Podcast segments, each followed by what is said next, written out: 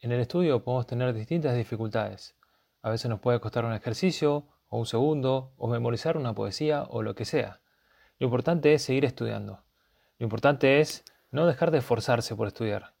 Es como ese que decía que pagaba mucho en el gimnasio, iba temprano, era el último en irse, pero en realidad lo que hacía era sentarse y solo ver cómo los demás transpiraban.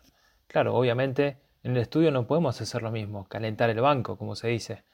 A ver cómo también nosotros estudiamos y estudiamos con esa alma de un buen estudiante. Como te digo yo, estudiar con el alma, o ser un estudiante de alma. Estudio con alma. El campeonato de fútbol puede ser un poco parecido al estudio.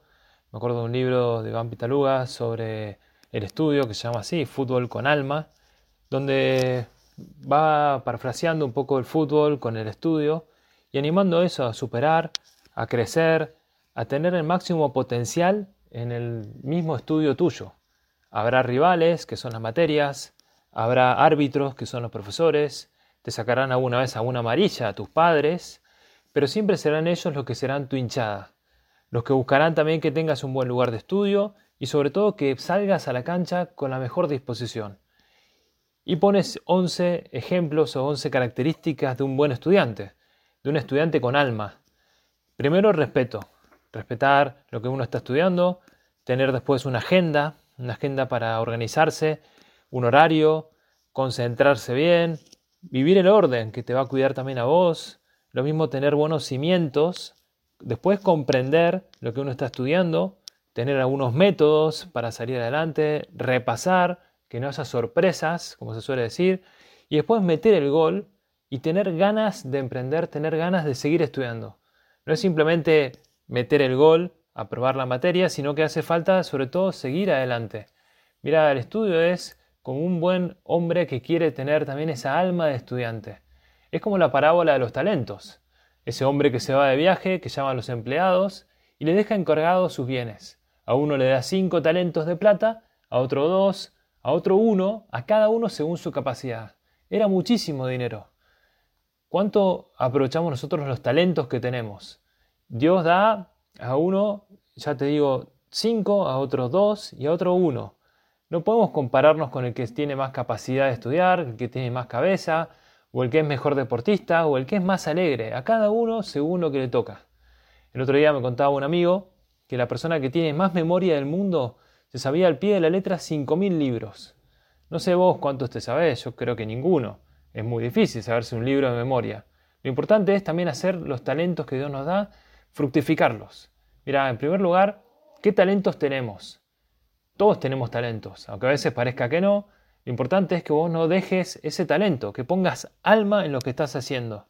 A veces puede costar, como decía uno, eh, mucho Facebook pero poco book, o mucho Insta, pero mucho gram, mucha poca gramática, digamos, ¿no?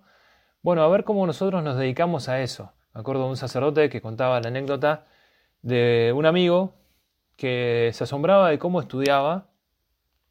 Estudiaban juntos medicina en la sala de estudio y este amigo eh, se levantaba para merendar a las 17 horas, iba a merendar 15 minutos y volvía y se sentaba de vuelta y miraba su orden, miraba el ritmo de estudio, miraba las notas que sacaba y le decía, ¿cómo lo haces?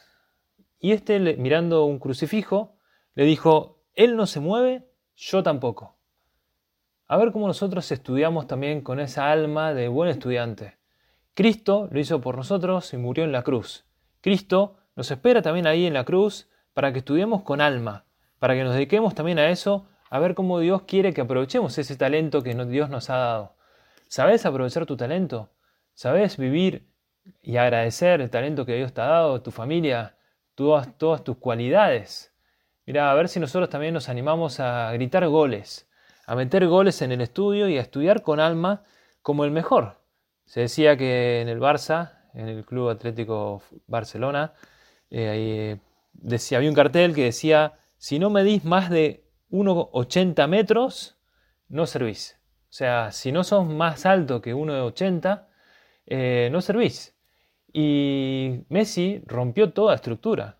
No es cuestión de tener eh, una altura máxima, una altura mínima, quiero decir, sino que lo importante es intentar, intentar, intentar. No dejar de esforzarse.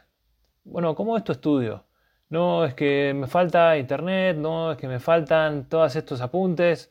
¿Cómo estudias vos? Aprovechar los talentos que Dios te dio.